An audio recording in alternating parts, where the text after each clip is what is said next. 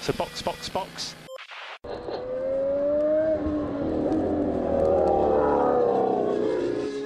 Bom dia! Sejam bem-vindos ao sprint de notícias do Box Box Box, sua pílula diária de Fórmula 1 para acelerar o seu dia. Hoje é sexta-feira, 17 de março de 2023, e essas são as notícias da Fórmula 1 que você precisa para ficar informado.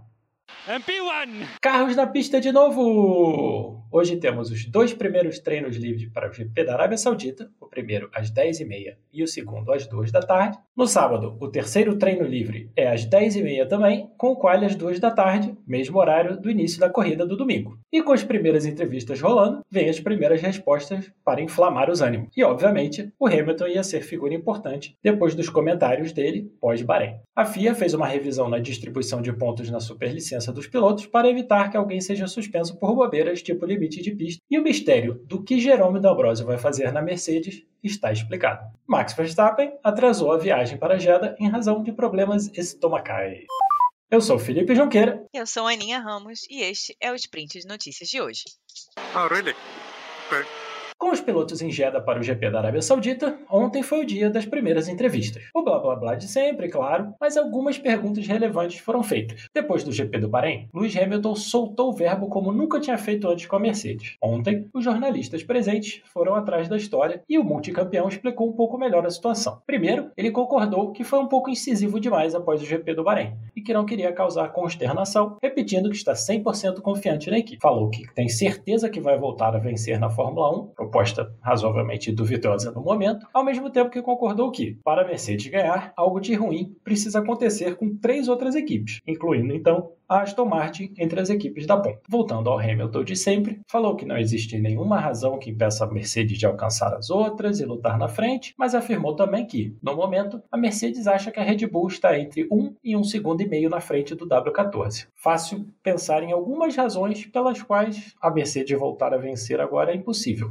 começando pelo carro que obviamente não está no mesmo nível do RBR18. Mas muita coisa ainda vai rolar esse ano e apostar contra a Mercedes, até o momento, não tem sido uma estratégia vencedora. Veremos o que a equipe consegue tirar da cartola ainda em 2023. Ah, gente, o Hamilton ele sabe ser político, né? O RP da Mercedes está funcionando muito bem. Lá praticamente se desculpou com a equipe por ter brigado, né? E é por isso que muitos pilotos não fazem isso, não falam as verdades que todo mundo quer ouvir, porque depois eles recebem o um puxão de orelha lá do RP da equipe e tem que voltar atrás e praticamente se desculpar. Ele não tá errado, ele tá certíssimo. Pra Mercedes ganhar alguma coisa esse ano, Red Bull Ferrari e Aston Martin precisam ter problemas. Mesmo que a Mercedes encontre um conceito que funcione e consiga trazer melhorias muito grandes no carro, fazer que nem o Alonso falou que a Aston Martin vai fazer, mudar 80% do carro até o final do ano. Dane-se o teto de gasto. É, ainda assim vai ser difícil, porque todo o tempo de desenvolvimento do carro que as outras equipes tiveram, eles não tiveram, porque a Mercedes praticamente vai ter que começar do zero. Aparentemente, 2023 é um ano de transição para a Mercedes, que finalmente entendeu que o conceito que eles tinham, não só do no pod, mas também do assoalho que eles estavam trabalhando, não funciona. E agora eles precisam consertar e vão usar esse ano para isso. É, o Hamilton até comentou, né, que quando ele viu o carro da Mercedes, ele ficou com medo porque é aquela coisa.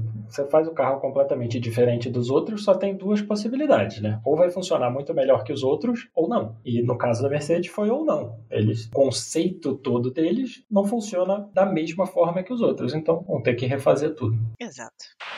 E parece que a proibição de falar de assuntos delicados funcionou. Durante as entrevistas de ontem, estavam juntos. Hamilton, Pérez, Stroll, Magnussen e Ocon. E rolou uma pergunta sobre o que os pilotos achavam da segurança da corrida de Jeddah, lembrando do ano passado, quando estavam rolando ataques em território saudita em razão da guerra no Iêmen. Magnussen comentou sobre o cessar-fogo, Ocon falou que confia na FON e nos organizadores para manter todo mundo em segurança, o Stroll concordou com o Ocon, o Pérez basicamente fez eco com as palavras do Domenicali outro dia, falou que a, que a Fórmula 1 pode ajudar os países a mudarem, e aí a palavra chegou no Hamilton. O piloto da Mercedes simplesmente falou que pensava o oposto dos outros, mas não tinha nada para acrescentar. Obviamente que os repórteres não iam ficar satisfeitos e pressionaram, mas ele disse apenas que estava ansioso para voltar para o cockpit do W14, estava muito animado com essa parte do final de semana, e o que ele disse está aberto para interpretações que ele não ia dar. Hamilton então foi perguntado se a possibilidade de boicotar o GP da Arábia Saudita tinha passado pela cabeça dele. Ele não respondeu diretamente, né? Mas falou que tem certeza que a Fórmula 1 continuaria com ou sem ele e tal. E... Mas um comentário interessante foi que ele falou que tenta aprender sobre os países que ele visita e que as questões desses países precisam ser levantadas e discutidas, e deu exemplo as questões de direitos humanos da Arábia Saudita. Agora, vamos ver se vai ter alguma reação da FIA e dos organizadores, porque assim, claramente ele não falou, mas no final falou. E agora? É, o não falar dele diz muito mais do que qualquer coisa que ele podia ter falado. Exato. É o, é o silêncio que fala muito, né? Exato, aquele silêncio ensurdecedor. É, é o Hamilton, né? O que, que você vai esperar dele? Se o Vettel tivesse aí, o Vettel também ia estar tá fazendo igualzinho. Quiçá, como o Vettel já estava bem, dane-se o mundo, é, se me expulsarem daqui, eu vou lá curtir meus filhos e minha fazenda. É, talvez ele falasse. Lembra, lembra do All-Star, do All-Star do arco-íris do Vettel, né? Pois é, exato. Que ele chegou lá, não pode isso, não pode aquilo, ele levanta o pé e tem um arco-íris na sola do sapato dele. Hum, e agora? Pois é. Então, esse negócio do, do, da proibição de falar desses assuntos, né, é, é, vai contra tudo que o próprio Domenicali falou, né? O Domenicali falou: ah, não, porque a gente leva a Fórmula 1 e aí a Fórmula 1 mostra esses países, né? E aí isso ajuda. É, a gente não vai para países que não estão se movendo para melhorar. E aí, e aí a FIA vai que é um exagero, né? Assim, depende, depende de onde você olha. Por exemplo, a Arábia Saudita está melhorando? Para quem? Entendeu? Para o pessoal que investe na Arábia Saudita, para o pessoal que manda na Arábia Saudita, para os cidadãos da Arábia Saudita, são três respostas bem diferentes. Uma coisa é o que mostram para fora, né? Ah, não, aqui, sei lá, mulher agora pode dirigir. O que é feito de fato? O que as cidadãs, por exemplo, vou usar o caso da mulher, que é um caso clássico dos países árabes, né? É muito, é, é, muito diferente o que você tem, que eles dizem que acontece e o que as cidadãs de fato podem fazer e, e o que as cidadã, cidadãs vão é, viver. Com então, certeza. Aí você fala, ah, não, a Fórmula 1 vai para esses lugares que estão num caminho de melhora, e aí a Fórmula 1 aproveita, né? A Fórmula 1 ajuda a mostrar esses países, né? A dar visibilidade para esses problemas e trazer as discussões, mas aí você não deixa os pilotos falarem disso. É, se não, não, se não pode ter a discussão, já dificulta. E assim, por que, que a presença da Fórmula 1, por que, que assistir uns carros andando em círculos e fazendo curvas aqui e ali vai mudar alguma coisa se não existe uma discussão? Porque não é que o pessoal da Fórmula 1, enquanto está na Arábia Saudita, vai fazer palestras sobre como é morar no Ocidente. Está todo mundo trabalhando, ninguém vai ficar sentado lá na praça de Jeddah explicando que maravilha que é a democracia. Então, complexo de acreditar nessa, né? É, a única coisa que daria alguma razão ao que o Domenicali falou, ao que, ao que as justificativas que a Fórmula 1 e a FIA usam para ir para esses países que têm problemas maiores, muito maiores do que outros países para, para os quais a Fórmula 1 vai, seria abrir essas discussões. Seria ah, ser você não pode ter realmente exato, mas é isso. Única, a única coisa que faria sentido, que justificaria, seria ser realmente a voz, um, um, um, um canal para abrir essas discussões. Aí eles vão e fazem o quê? Não, não podemos ter essas discussões, os pilotos não podem falar, a gente não quer politizar, aspas, entre aspas, uh, o esporte. É, acabou, não, não, tem, não tem mais justificativa, não tem como dizer qualquer coisa que ajude. As coisas vão mudar pelos belos, belos olhos azuis do Domenicali, né? É. Como mágica. Mas vamos lá, vamos ver. A FIA modificou o sistema de distribuição de pontos nas superlicenças para evitar que algum piloto seja suspenso de uma corrida por atingir os 12 pontos. Candidato mais provável agora é o Gasly com 10. Os dois que vencem mais cedo são só dia 22 de maio. Então, os pontos agora vão ser dados para penalidades que decorrem de conduta realmente perigosa e as coisas mais leves, tipo limite de pista e afins, vão ser tratados só como penalidade esportiva, multas, tudo mais. Eu acho que é uma boa mudança, né? É, quem sabe a gente não está vendo assim uma pequena diferença no relacionamento entre os pilotos, a Liberty e a FIA, né? Porque essa, essa mudança nasceu do Gasly reclamar para a FIA, falar que não faz o menor sentido ele ser suspenso porque ele passou em cima da linha branca sem ninguém em volta dele. É, quem sabe, né, a gente não vê uma relação um pouco melhor entre os três, as, os três grupos principais da Fórmula 1. Os grupos precisam se ouvir, né? É muito importante. A FIA precisa muito ouvir os pilotos. Uh, muitas reclamações deles, principalmente em relação à direção de prova, né? Aquela coisa que todo mundo reclama, é, são muito válidas. Essa do Gasly faz todo sentido. Que eles ouviram, né? Sim, eles ouviram. Que a do diretor de prova eles ouviram. Eles não, agora só tem um, porque eles falaram que quando ficava trocando o Vitt o Freitas, a coisa estava funcionando muito bem. Então, é, parece que tem, tem um caminho acontecendo aí para melhorar essa, essa relação.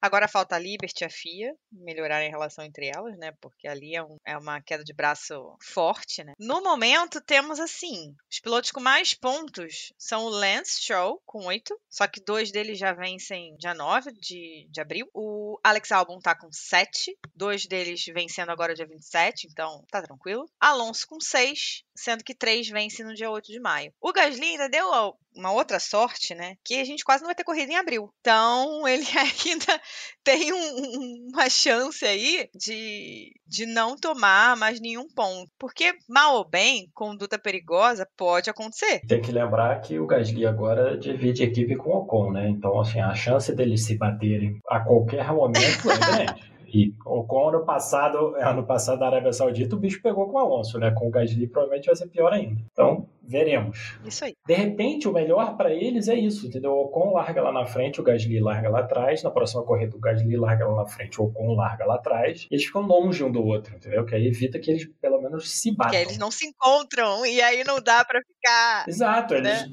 não passam nem perto um do outro. De repente, esse é o segredo, entendeu?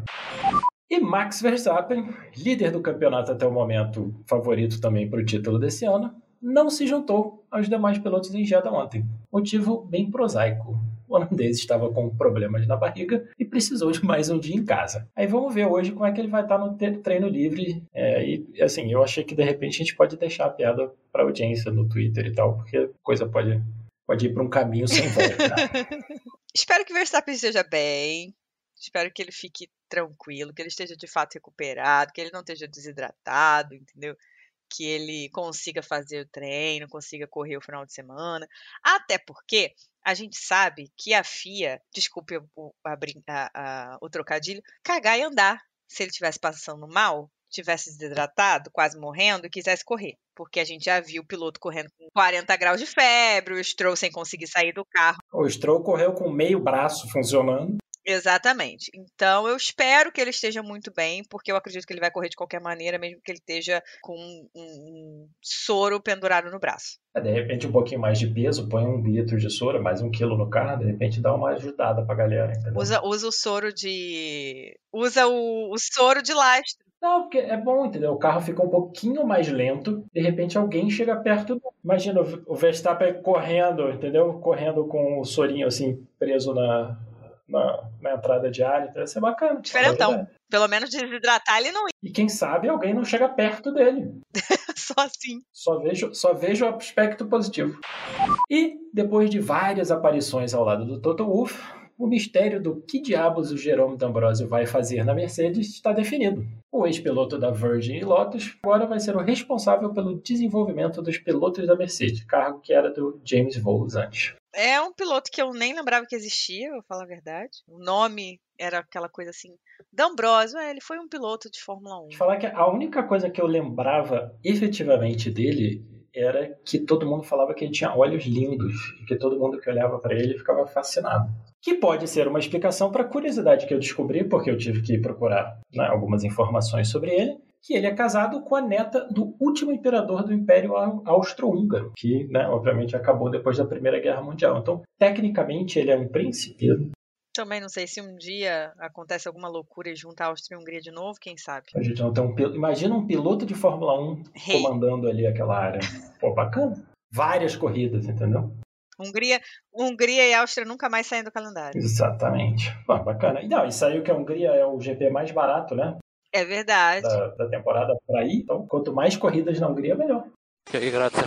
Ótima sexta-feira. Aproveite mais um final de semana de corrida. Cuidado com a tração na saída das curvas e voltamos na segunda-feira com mais sprints de notícias do Box Box Box. Reminder to take it easy. Se você quiser escutar mais, é só nos procurar no Spotify, Google ou Apple Podcasts. E se você quiser saber mais sobre o Box Box Box, estamos no Twitter e Instagram com o nome CastBoxBoxBox. Você pode também mandar um e-mail para podcastboxboxbox@gmail.com. Se quiser dar um apoio para a produção de todo o conteúdo do Box Box Box, pode fazer pelo Pix, a chave é o nosso e-mail, ou usar o apoia.se ou PicPay. Sendo que com os dois últimos você pode fazer uma assinatura para dar aquela força mensal para o Box Box Box. That's the end. Thank you. You can jump out. So box, box, box.